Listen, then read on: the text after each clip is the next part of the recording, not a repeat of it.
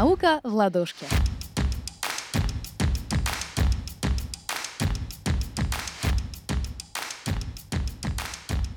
Всем привет, с вами Владислава Сухановская, и сегодня мы поговорим про коронавирус. Я прочитаю вам отрывки из конспектов Юджина. Вы узнаете, на каких поверхностях и как долго живет вирус, как он передается и как не передается. Коронавирус на поверхностях. Сколько смог выжить SARS-CoV-2 в идеальных лабораторных условиях эксперимента? Пластик – трое суток. Нержавеющая сталь – двое суток. Медь – менее 4 часов. Картон – менее 24 часов. Аэрозоль – период полураспада составляет 1,1-1,2 часа. Во многих источниках, когда речь идет о выживаемости SARS-CoV-2, часто ориентируются на исследования других коронавирусов, таких как SARS-CoV или HCoV-22-9E. Надеюсь, я правильно почитал. Такие данные могут быть некорректны, так как разница выживаемости на поверхностях по сравнению с SARS-CoV-2 может быть значительна. Исследования выживаемости других коронавирусов могут быть лишь примерным ориентиром и не могут служить руководством к действию. Обработка поверхностей. Коронавирус хорошо уничтожается этанолом, растворами с содержанием хлора, перекиси водорода, надуксусной кислоты и хлороформа. Антисептиком может быть любая спиртовая настойка или раствор с содержанием спирта 70% и более. А вот хлоргексидин может быть менее эффективен. Поверхности рекомендуют обрабатывать хлор содержащими средствами лишь потому, что обычно их сложно мыть с мылом. Если вы можете их мыть с мылом, то это будет примерно так же эффективно для уничтожения вируса. Обработка продуктов. Перед употреблением в пищу продукты достаточно обрабатывать как раньше. Все овощи и фрукты перед принятием в пищу необходимо мыть даже в обычных условиях. Отваривание, обжаривание, запекание, разогревание в микроволновой печи и другая термическая обработка – это неблагоприятные условия для вируса, в которых он имеет шанс погибнуть. Если вы все же обеспокоены, то можно обрабатывать санитайзером те упаковки с продуктами, которые предназначены для такой обработки. Осторожно используйте бытовую химию при попытке дезинфекции поверхности предметов, в том числе еды. Согласно отчету CDC, люди стали чаще отравляться чистящими и дезинфицирующими средствами. Как не передается? Через посылки. Коронавирус SARS-CoV-2 используют для жизни и размножения человеческий организм, а вне среды обычно быстро погибает. К тому же все посылки из других стран проходят санитарную обработку. От животных дома, в зоопарке или на ферме.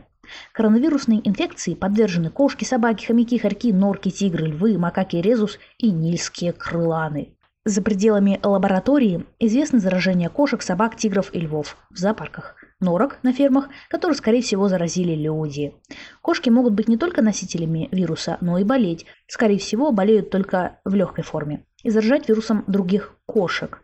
Однако случаев заражения человека от кошек не зарегистрировано. Возможно, они не могут быть для нас опасными, так как вирус в их организме реплицируется не настолько быстро, чтобы заражать людей. Похоже, что остальные домашние животные невосприимчивы к SARS-CoV-2.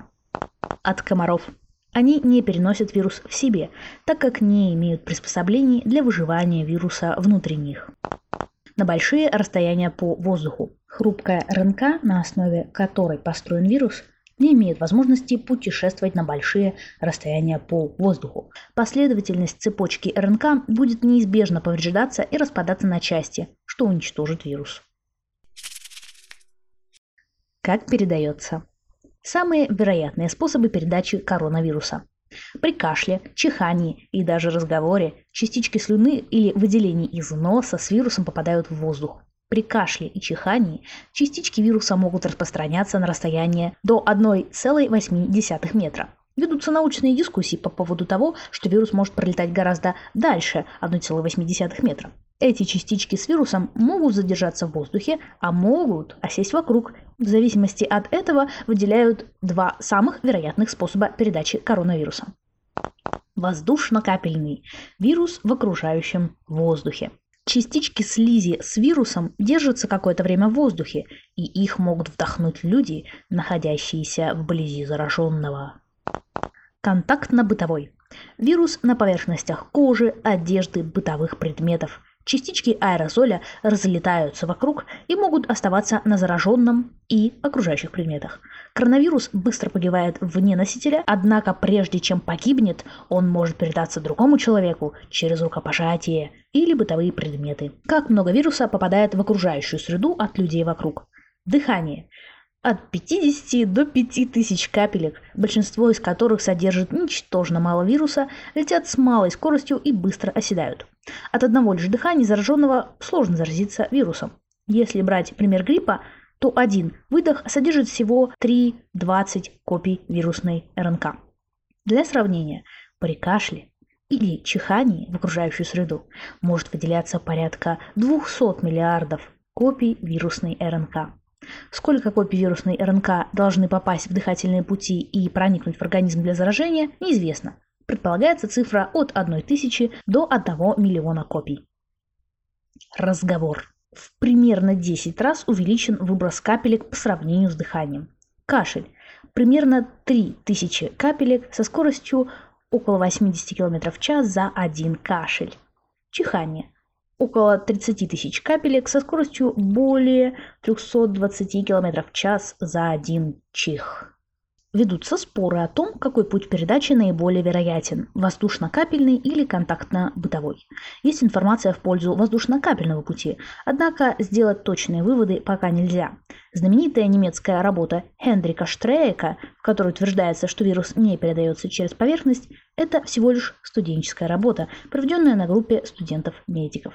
Она не рецензирована и не опубликована ни в одном серьезном научном журнале. Если будет опубликовано, только тогда можно рассматривать такой вариант, как практическое руководство.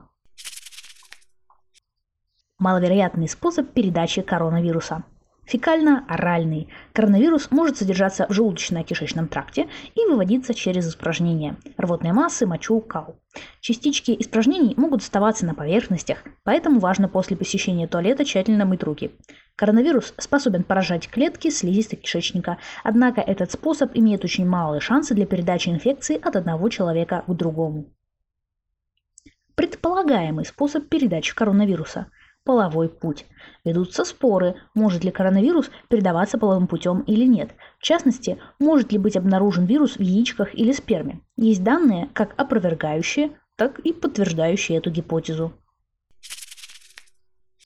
Где передается? Вирус лучше всего передается в замкнутом пространстве с плохо циркулирующим воздухом, где люди, находящиеся близко друг к другу, постоянно разговаривают, кричат или поют. Основные источники, ответственные примерно за 90% заражений – дом, офис, общественный транспорт, мероприятия, кафе и рестораны. В этих источниках обычно плохо помогают рекомендации по соблюдению дистанции, и люди находятся там слишком много времени, Соблюдение дистанции между людьми может помогать во время кратковременных социальных контактов на улице или в магазинах. В магазинах люди заражаются коронавирусной инфекцией относительно мало. Конспект этот создал Евгений Недильский. Он прочитал очень много разных достоверных источников и сделал выжимку в один текст с главами и подразделами. Вы можете зайти в группу конспекты Юджина и прочитать его целиком. Да, и небольшое объявление. 20 июня в 7 вечера я расскажу вам о контрацепции. Я продолжаю свой курс лекций. Изначально лекции планировались вживую в библиотеке в моем родном городе Архангельске, но, здравствуйте, пандемия пришла, и лично я думаю, что что ситуация не стабилизируется еще в течение года, то есть в течение года я не смогу провести лекции вживую, потому что не хочу подвергать опасности людей. Но год это долго, а лекции я хочу провести сейчас, поэтому лекции будут в онлайн формате по 15-20 минут. Так что приходите 20 июня ВКонтакте. Я буду вести прямую трансляцию там. Начну ее в 7 вечера. Спасибо, что послушали этот выпуск, и спасибо Евгению Недильскому за то, что собрал всю эту информацию. Подписывайтесь на группы «Науки в ладошке» и «Конспекты Юджина» ВКонтакте. Также «Наука в ладошке» есть в Инстаграм, Telegram, Apple Podcasts, Яндекс Музыки и Castbox. Пишите комментарии, оставляйте отзывы, делитесь подкастом. Все это поможет нашему развитию. Спасибо. С вами была Владислава Сухановская.